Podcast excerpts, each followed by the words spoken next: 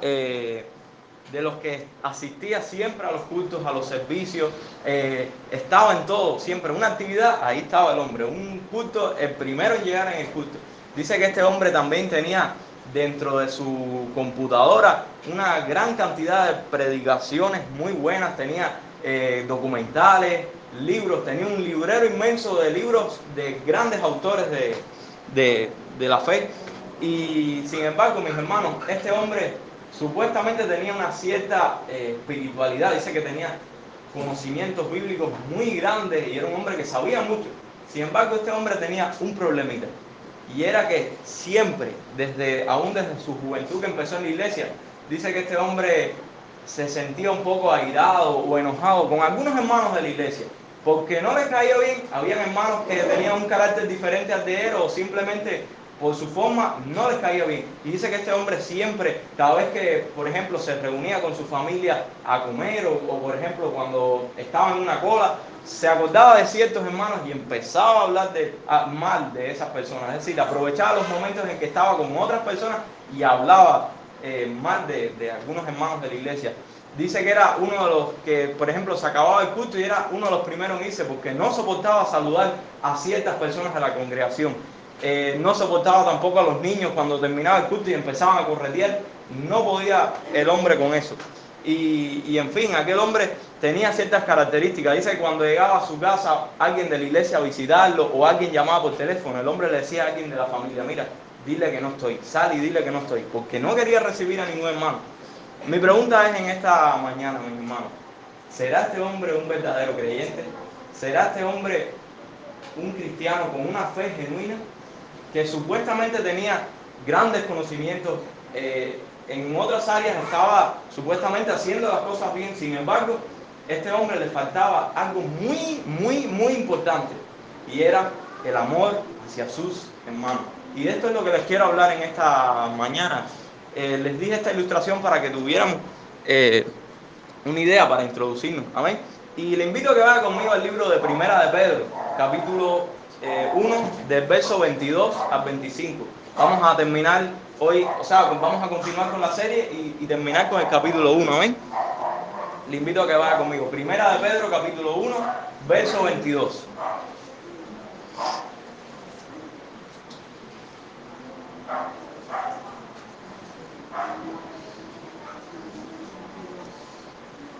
Verso 22, capítulo 1 de, de Primera de Pedro, verso 22. ¿Estamos ahí?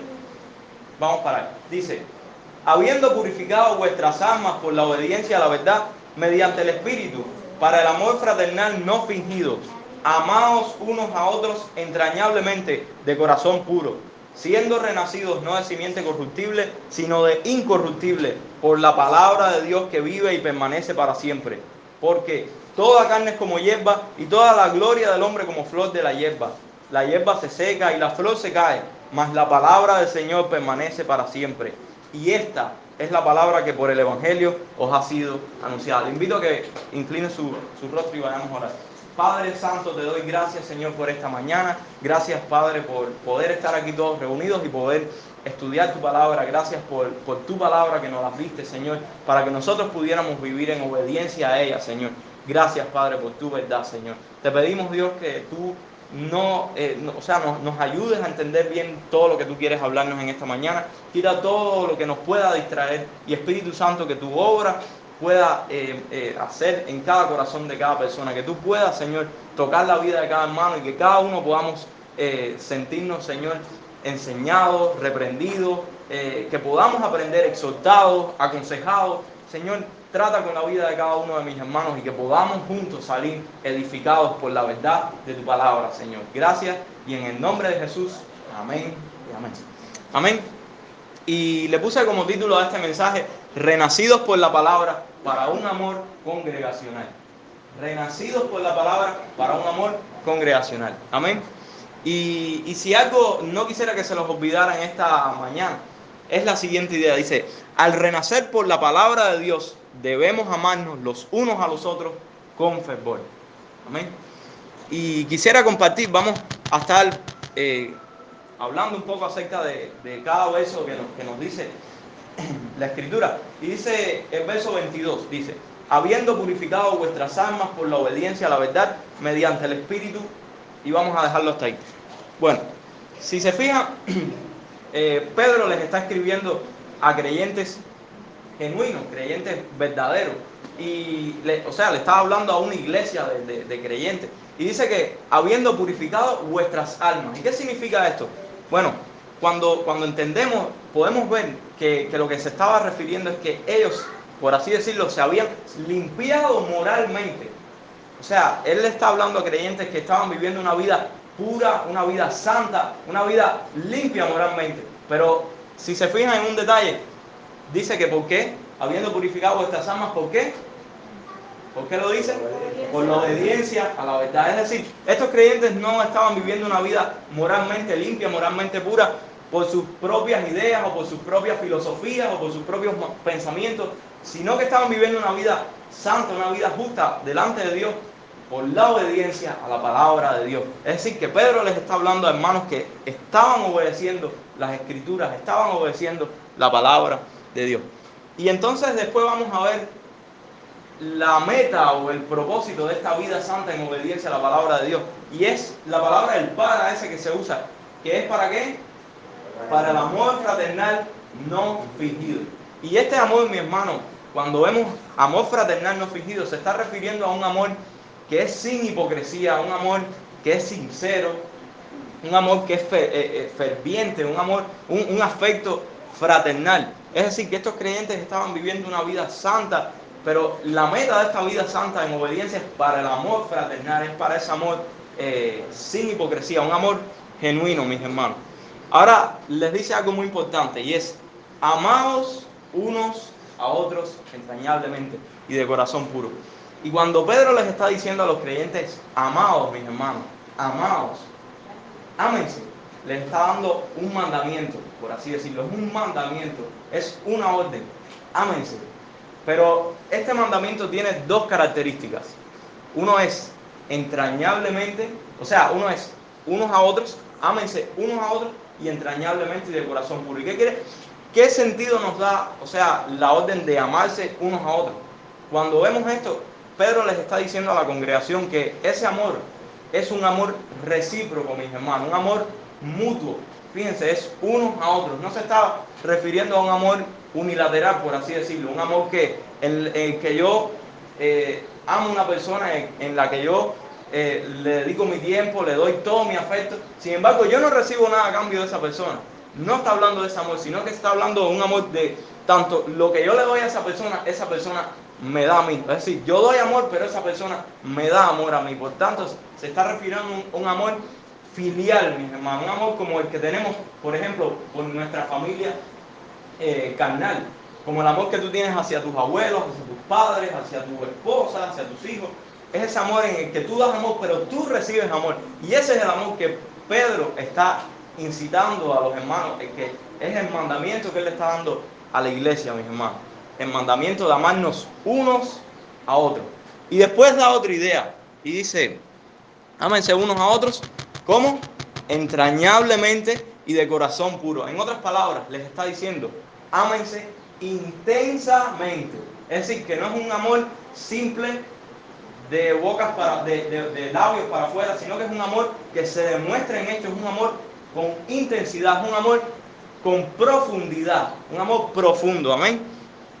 Les está diciendo también que de corazón puro, y eso lo que, lo que nos está hablando es que es un amor que sale desde lo más profundo de nuestro sentimiento, de nuestro corazón. Es como popularmente decimos, te quiero de corazón, porque es que te quiero realmente, te quiero porque lo siento, porque te amo de verdad, intensamente.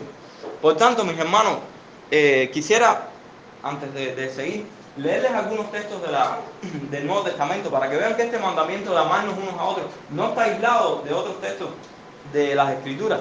Y dice Juan capítulo 13, escúchalo, Juan capítulo 13, verso 34. dice así, Juan 13, 34. Estamos aquí, aquí está. Dice Jesús, un mandamiento nuevo os doy, que os améis unos a otros como yo os he amado que también os améis unos a otros. En esto conocerán todos que sois mis discípulos, si tuvieren amor los unos con los otros. Dice también Vayamos a Primera Tesalonicenses, vamos a buscarlo.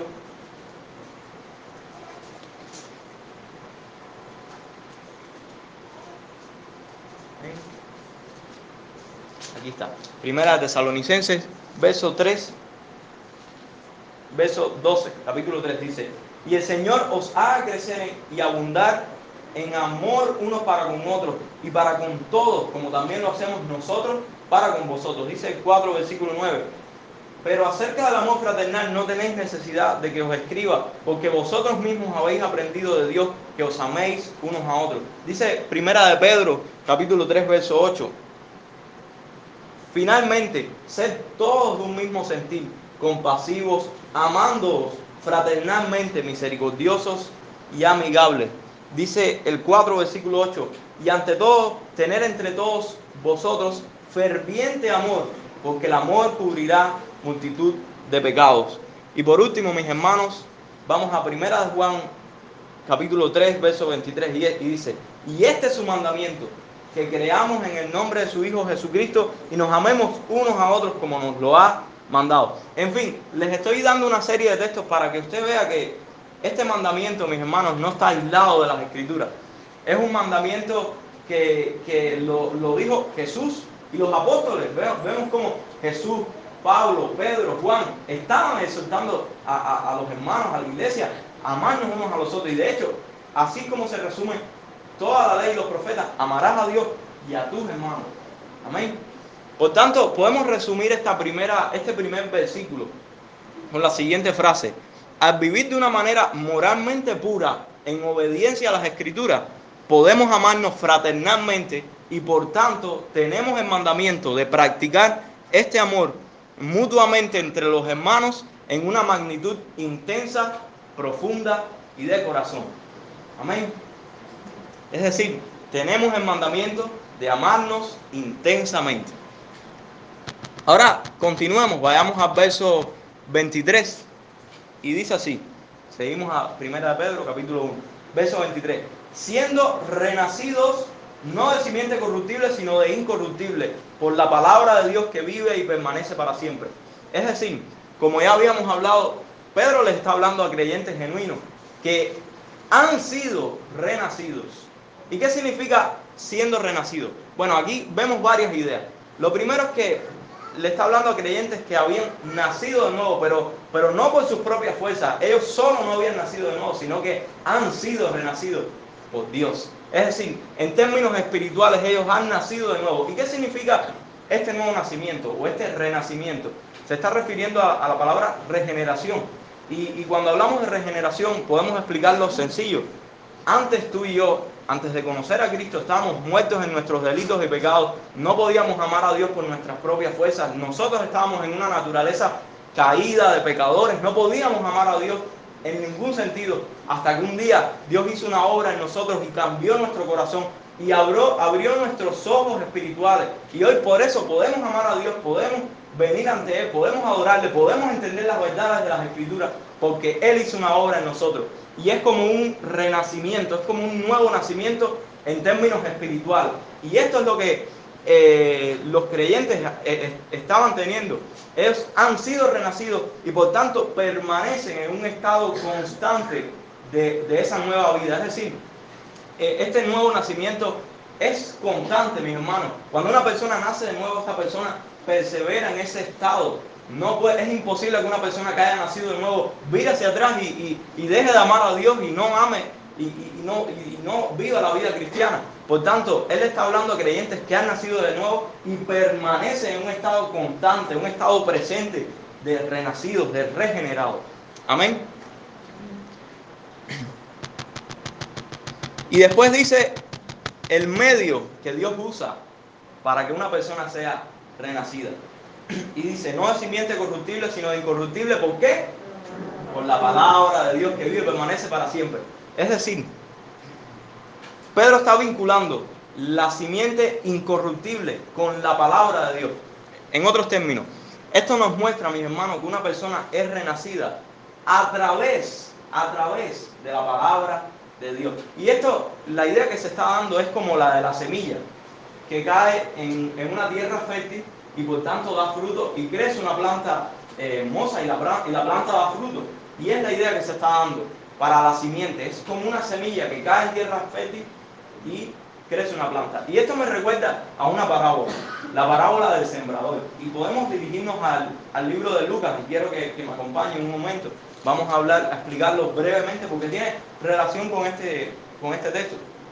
Lucas capítulo 8. Amén. Lucas capítulo 8, verso 4. Lucas capítulo 8, verso 4. Amén.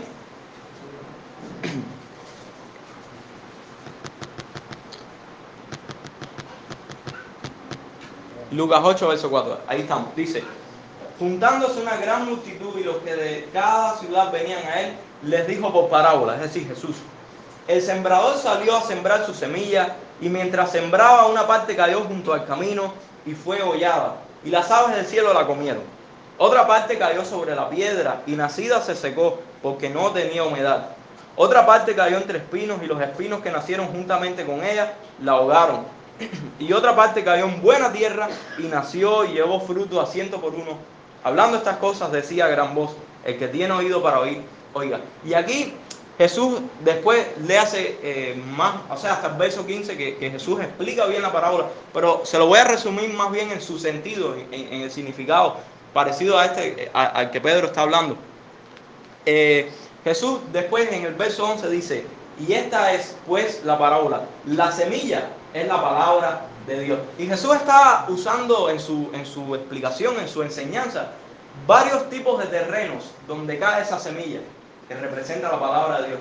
Y, cuando interpretamos la palabra y después Jesús la explica, podemos ver que cada uno de estos terrenos, es decir, el terreno junto al camino, el, de, piedra, el de espinos y la buena tierra, representan los corazones de, las personas a quienes le es predicada la, palabra, que es la semilla. ¿Se entiende claro, verdad? Y entonces vemos, por ejemplo, los tres primeros terrenos demuestran tres tipos de incrédulos, por decir así por decir, o sea, por, así decirlo. Vemos, por ejemplo, eh, personas en su, ya en su aplicación más amplia, vemos eh, tipos de personas que, a los que la palabra le es predicada, la escuchan, pero no la reciben, es decir, eh, son engañados por Satanás y, y, no escuchan la palabra de Dios. Vemos otro tipo de personas que supuestamente tienen una fe superficial, están un tiempo en la iglesia, pero vienen las pruebas, vienen las tormentas y se apartan de la iglesia.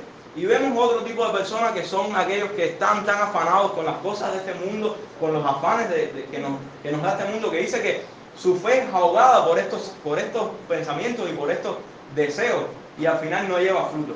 Estos tres tipos de, personas o de terrenos que Jesús está hablando son incrédulos, son personas que supuestamente tienen una fe y, y son ese tipo de personas que vemos que están un tiempo en la iglesia, y después vemos que se apartó por completo y no quiere saber nada, de Dios. Ese tipo de personas nunca conoció al Señor, nunca creyó en Dios. Era una fe, eh, por así decirlo, falsa. Sin embargo, está el último terreno donde cae la semilla y es la buena tierra. Y es este tipo de, de, personas que tienen un corazón verdaderamente preparado para recibir la palabra de Dios. Son aquellos que escuchan la palabra de Dios y responden en fe y obediencia a esa palabra. Y, y sus vidas son transformadas. Y dice algo muy importante dan fruto y perseveran, mis hermanos. Fíjense el verso 15, cuando Jesús termina de explicar la, parábola, dice, mas la que cayó en buena tierra, estos son los que con corazón bueno y recto retienen la palabra oída y dan fruto con perseverancia. Y ahí vemos dos características importantes, mis hermanos, que de, de, una persona que ha sido renacida por la palabra de Dios. Y es que esa persona da fruto, es decir, obedece la palabra de Dios, obedece las escrituras, pero ¿qué más? Persevera esos que perseveran a pesar de las pruebas, a pesar de todas las filosofías de este mundo, a pesar de todas las cosas de este mundo, perseveran en la palabra en obediencia. Amén. Y es este tipo de cristianos a los que Pedro se está refiriendo, renacidos por la palabra de Dios. Por tanto, mis hermanos, podemos concluir en este aspecto en que el Espíritu Santo usa la palabra de Dios para, como medio para que a través de ella aquellos que han de ser salvos puedan ser transformados y puedan venir a Dios en arrepentimiento y fe puedan cambiar y vivir la palabra de Dios. Por tanto, pueden ver una cierta conexión con lo que estamos hablando. Pedro les está hablando a creyentes que estaban obedeciendo las la, escrituras, nos hablamos un poquito más allá y teníamos, eh, tenían, eh, estaban viviendo una vida moralmente limpia, una vida moralmente pura, pero esto no fue por su, por, porque ellos lo estaban haciendo, o sea, lo estaban haciendo ellos, pero fue por algo, porque habían sido renacidos por esta palabra y por tanto podían vivir la verdad de Dios. Y, por eso ahora pueden amar a los hermanos y, y pueden poner por obra este mandamiento de amarnos unos a otros. Luego, en el verso 24 y 25, Pedro sigue hablando un poco acerca de, esta, de la palabra de Dios y dice, porque toda carne es como hierba y toda la gloria del hombre como flor de la hierba. La hierba se seca y la flor se cae, mas la palabra del Señor permanece para siempre. Y qué lindo, esto es una porción del libro de Isaías que Pedro cita. Y qué lindo es como Pedro hace un contraste entre la gloria del hombre y la palabra de Dios.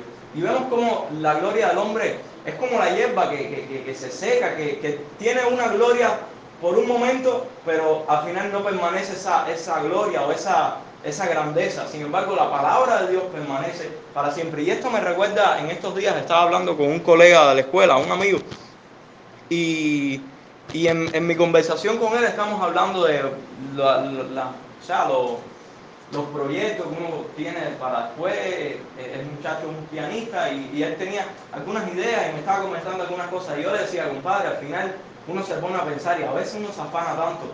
Y, al final tú piensas en los grandes famosos y en los grandes. Es verdad, su obra después continúa y, vale, pero al final toda esa gloria que, que alcanza una persona, al final se acaba, al final termina. Y qué lindo es ver cómo la palabra de Dios ha permanecido a lo largo de la historia a través de persecución, a través de pruebas, eh, con amenazas de, extinguirla. Sin embargo, ha permanecido y va a seguir permaneciendo hasta el final, mis hermanos. Gloria a Dios que preserva su palabra para que sus hijos puedan venir a ella y puedan ser transformados por la predicación de su palabra. Amén. Y por último, eh, Pedro dice algo que no por ser lo último deja de tener importancia. De hecho, es muy importante. Dice, en la segunda parte del verso 25 dice, y esta es la palabra que por el Evangelio os ha sido anunciada. En otras palabras, Pedro está confirmando la veracidad del Evangelio. Está diciendo, esa palabra que permanece para siempre es el mismo Evangelio que les ha sido anunciado. Es el mismo Evangelio que regenera su vida, que, que cambia su vida. Está dando la veracidad del Evangelio, de que es palabra de Dios. Amén. Y quisiera eh, como estamos en, o sea, terminando el capítulo 1, quisiera ver una conexión con todo lo que hemos visto anteriormente a esta última parte.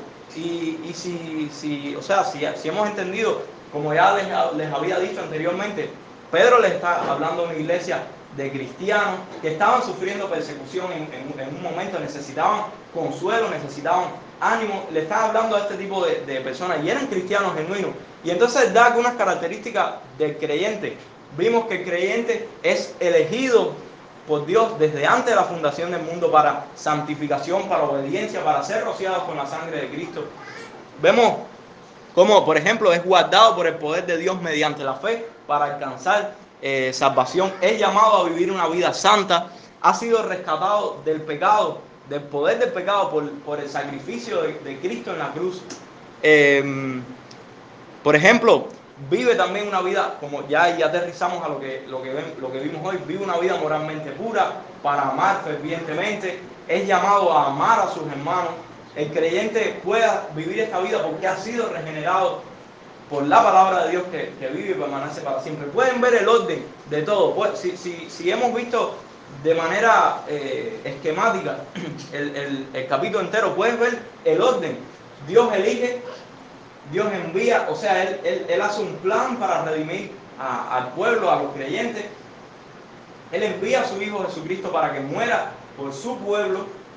Y por eso es que después cuando la palabra le es predicada a, estas personas, estas personas pueden vivir una vida, una vida moralmente limpia, una vida en obediencia. Esta gente pueden vivir en santidad y por eso pueden practicar el mandamiento de amarse unos a otros.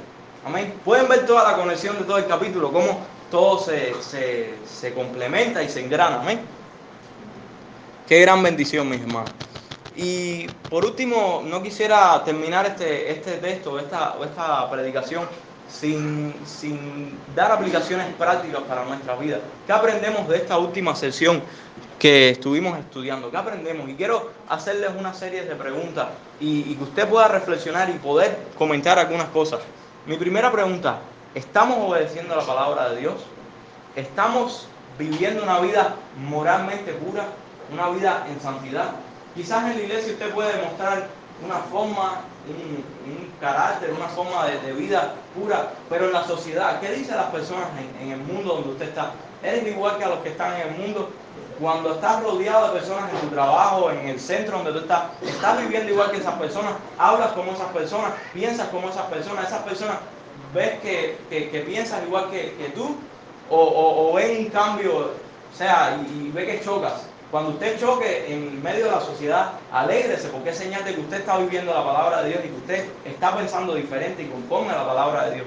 Estamos viviendo de una manera moralmente pura, mis hermanos. Estamos viviendo en integridad. Cuando estamos solos, cuando nadie nos ve, ¿qué hacemos? ¿Seguimos siendo los mismos que cuando estamos aquí en la congregación? Debemos tener eso en cuenta. ¿Qué efecto ha provocado la palabra en tu vida? Cuando la Biblia te enseña cómo debemos amarnos los unos a los otros, cuando la Biblia, cuando vemos todas las demandas que, la Biblia enseña acerca de cómo amarnos entre los hermanos, ¿qué estás haciendo? ¿Cómo te, en realidad te, mueve a amar a tu hermano? ¿En qué te justificas o en qué te basas para, para no amar a tu hermano, para decir que no amas a tu hermano? ¿Cuál es tu justificación cuando la Biblia nos enseña a que debemos amarnos, mis hermanos? Debemos reflexionar en esto. Y algo nos enseña muy importante este pasaje. Y es esta última sesión, mis hermanos, que debemos amarnos los unos a los otros. Y el texto nos está llamando a tener un amor congregacional, mis hermanos, a ser una familia, una familia en Dios, mis hermanos. No, no creyentes de, domingo en domingo que, que termina el culto y rápido se van. El texto nos está llamando a compartir, mis hermanos, a reunirnos todos juntos, aunque sea llamarnos en la semana. Si hay alguien enfermo, ir y, visita, y, visitarlo, preocuparse por las necesidades de cada uno de los hermanos. Ese mismo amor que tú tienes por tu familia debe estar reflejado en medio de esta congregación. Y, qué lindo es cuando se acaba el culto y que todos nos reunimos y al menos puede ser que alguien esté apurado, pero al menos preocuparse por las personas. Y oh, mi hermano, ¿cómo te fue en la semana? Preguntarle qué necesita. Aprovecha el día, el domingo, el día del Señor para visitar a un hermano, para, para alentar a un hermano, para compartir con el hermano que usted durante toda la semana no puede ver por el trabajo, porque quizás la vida que lleva. A veces llevamos una vida en ajetreo constante, sin embargo, muchas veces no nos enteramos de que hay hermanos enfermos en la congregación o que hay hermanos con algún problema y estamos eh, ajenos a esto. Y no debe ser así, no debe ser así. El, texto nos está llamando a que vivamos como una familia, mi hermano. Cuando alguien en su familia está enfermo, usted deja de hacer muchas cosas para atender a esa persona y para preocuparse por esa persona. Así mismo debe ser con nuestra congregación. Debemos amarnos los unos a los otros, mis hermanos. El texto nos está llamando también como parte de este amor a que, por ejemplo, hay algún hermano en la congregación que se ha apartado o que, o, sea, apartado por una crisis espiritual que tiene o porque su fe está débil, el texto nos está llamando a ir hacia ellos y, buscarlos y animarlos en la fe, alentarlos, sacarlos de ese, pecado y salvarlos de, esa condición donde está. El texto nos llama a, alentar a aquellas personas que están en una condición eh, vulnerable y están lejos de la verdad. Mis hermanos, debemos preocuparnos por nuestros hermanos. A veces hay personas que dejan de ir a la iglesia, a veces por crisis espirituales, a veces por alguna razón en su familia personas que, quizás no, que quizás sí son creyentes verdaderos, pero por una crisis están dejando de quizás de congregarse por alguna razón, debemos ir a buscarlo y debemos traerlo a la iglesia, mis hermanos. El texto nos llama eh, a animarnos a estudiar junto a las escrituras como parte de ese amor. Eso es parte de la comunión con los hermanos. Y qué lindo es cuando estudiamos la Biblia juntos, cuando nos reunimos un grupo de hermanos. Y mi hermano, ¿qué tú crees de esto? ¿Cómo podemos estudiar este texto? ¿Cómo, qué, idea hay en este pasaje? ¿Cómo podemos estudiar este libro? ¡Qué bendición! Personalmente, para mí es una gran bendición cuando estudiamos juntos la Biblia y cuando vamos a casa de alguien y nos reunimos y empezamos a, a estudiar juntos la Biblia, nos edificamos mutuamente y todos crecemos. El texto nos está llamando, mis hermanos, a apoyarnos en medio de las dificultades. Si usted se fija, a, quienes les estaba escribiendo Pedro, a cristianos que estaban siendo perseguidos, cristianos que necesitaban animarse en un momento de persecución, cristianos que, estaban eh, a despensa de que viniera alguien y les arrancara la cabeza, literalmente. Si tenían que estar apoyándose, consolándose. Y, quizás hay cristianos, hermanos, que a veces no, no externan sus sentimientos, sin embargo, en el fondo están dolidos o están tristes por alguna necesidad que están pasando. Debemos amarnos los unos a los otros, mis hermanos. Y, y, ese amor debe ser visible. Debemos apoyarnos, al menos orar por las personas. Les sugiero cada vez que haya una, que, que se hable de las peticiones, anotarlas y acordarse, porque a veces no nos acordamos. Anote las peticiones, ore por sus hermanos, ore por las necesidades de cada uno, mis hermanos. Debemos tener esa comunión. Y, en la semana, al menos llamarnos. Ahora tenemos la, la ventaja de que antes no teníamos, de tener internet, de tener WhatsApp, podemos comunicarnos. Quizás hay hermanos que viven bien lejos y al menos poder escribirle un mensaje, pero siempre, mis hermanos, reunirnos, llamarnos, compartir, un día invitarnos a comer. Eso es muy bueno, mis hermanos, porque debemos entender de que la iglesia no es una peña, no es un club que venimos un día y nos reunimos y nos vemos. La iglesia es una familia y esa es la iglesia, es un cuerpo. De hecho, así vivía la iglesia primitiva. ¿Y por qué? ¿Por qué se ha distorsionado esto? porque muchas veces vemos la iglesia de esta forma, como, como una peña, como una, un, lugar donde vamos un día a la semana y ya no nos vemos más? Debemos estar juntos, mi hermano. Y, y qué lindo es cuando... Es verdad que muchos tenemos grandes amigos en el mundo secular. A ver, yo los tengo, amigos buenos, pero qué lindo es cuando tus mejores amigos tus mejores amistades están en la iglesia, porque aun cuando usted está en una crisis, usted quien debe ir a los hermanos, porque ellos son los que le van a aconsejar de acuerdo a la verdad. Si usted va a una persona que no es cristiana, le puede dar un buen consejo en, en algún momento, no digo que no, pero muchas cosas pueden estar lejos de, las escrituras y usted pueda terminar empeorando. Sin embargo, qué lindo es cuando tenemos amigos fuertes, amigos hermanos, o sea, de la iglesia, en los que podemos sostenerlos y en los, en los que podemos descansar con un consejo o con una palabra de aliento y que pueden hacer muchas cosas por nosotros. Pero recuerde, esto es un consejo y ayer lo estaba leyendo en un libro y me, gustó, o sea, el principio. Siempre piense, como, como el texto nos llama a, a vivir una vida de, en, o sea, un amor recíproco y un amor mutuo. Usted nunca piense en lo que su hermano le dé, sino que piense en lo que usted puede hacer por su hermano. Y si todos pensamos así, todos nos vamos a ayudar mutuamente y todos nos vamos a amar mutuamente. Cada uno debe pensar en lo que cada uno puede dar, no en lo que la persona me puede dar y cómo yo me puedo beneficiar de, un hermano. Siempre piense en usted dar. Y, y quizás haya personas dentro de la iglesia en, o sea, no me refiero quizás en, algunas personas, ¿no? Que quizás hay hermanos que, por ejemplo, no simpaticen con algún hermano, sin embargo, la Biblia nos, llama que aún las personas que no te caen bien, tienes que amarlas.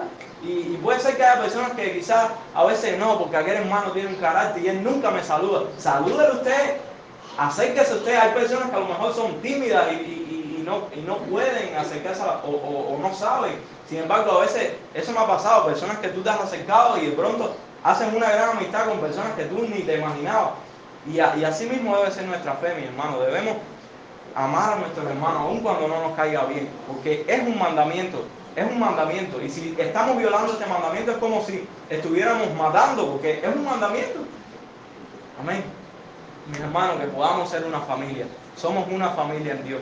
Y Dios nos está llamando a eso, porque recuerde, que cuando, cuando Dios no, o sea, cuando moramos y estemos en la eternidad con Dios, con los que vamos a estar es con nuestros hermanos. Y, el texto nos está llamando a ser una familia. Recuerde eso. Debemos amarnos. Y lo otro que quiero ver es que este mandamiento no, no, es gravoso para nosotros porque si usted se fija, usted ha sido nacido de nuevo. Y una persona que ha nacido de nuevo, ¿qué puede hacer? Puede vivir las escrituras, puede vivir la vida cristiana. Por tanto, usted al ser nacido de nuevo, al, pertenecer al pueblo de Dios, de Dios y ser un creyente verdadero, usted puede y usted está capacitado para vivir este mandamiento y para amar a sus hermanos. Por tanto, mis hermanos, amémonos unos a otros como intensamente, entrañablemente, fervientemente, de corazón puro, porque hemos sido renacidos por la palabra de Dios y tenemos esa, ese, ese poder, por así decirlo, de poder vivir en los mandamientos de Dios. Recuerde, tenemos el mandamiento de amarnos unos a otros, renacidos por la palabra de Dios para un amor congregacional. Dios les bendiga, mis hermanos.